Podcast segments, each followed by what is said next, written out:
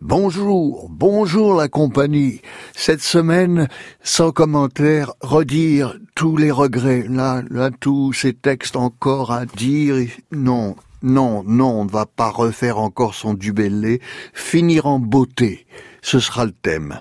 Voilà, on sera dans le thème dernier jour du printemps et, pour finir en beauté, hommage à Franck Venaille dans Requiem de guerre, Derniers épisodes d'une lutte contre la maladie. Franck Venaille. Avec ivresse profonde, les mots m'ont accueilli. Il ne suffisait pas seulement de prendre la parole, mais me tenir avec eux dans les marges du texte fut désormais possible. Possible également de montrer à tous ce qui se cache dans la caverne du langage. Voyez, oh voyez, comme les mots tremblent et geignent, orphelins qui, dans le noir, cherchent une autre famille. Extrait d'un chapitre qui s'appelle La garde de nuit et autres poèmes de ce temps-là. J'avais la peur en moi, aussi me suis-je précipité dans vos bras. Vous étiez là pour me protéger. Mais de qui?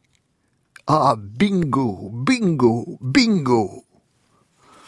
Ce sont les mots qui sortent de ma bouche. Je pourrais dire qu'il s'agit d'un bruit nocturne. Ma nuit est définitivement blanche tandis que je suis dans la terreur, né de mes cauchemars adultes et de ce qu'ils montrent de moi-même enfant. Grand pitié, c'est ce que je vous demande. Grand pitié. La garde de nuit et autre poème de ce temps-là. Elle, avec la totalité de son large corps d'aide-soignante, elle me tient serré contre ses muscles, ses os, sa poitrine portée forte et apaisante. Moi, je claque des dents.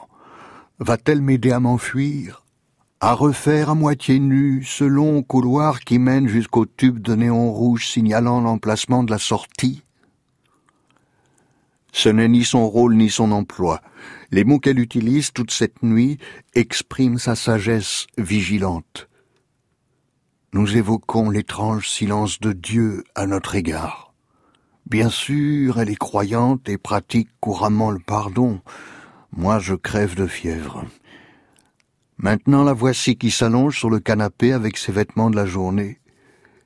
Et l'on reparle de la trahison de son mari, mort désormais et enterré là-bas chez elle, où elle retournera, c'est sûr. Elle dit que l'éternel est amour. Voici ce qu'elle me dit. Aujourd'hui, je compose ce poème né de mon immense terreur. Je me souviens des mots qu'elle prononce avec sa musicalité personnelle. Des mots, quoi. Puis soudain, savez-vous que je suis trois fois grand-mère? Elle part à sept heures précises pour cette fois assurer la garde de jour. Ainsi se déroula la première nuit du retour chez lui de l'homme en proie à la maladie.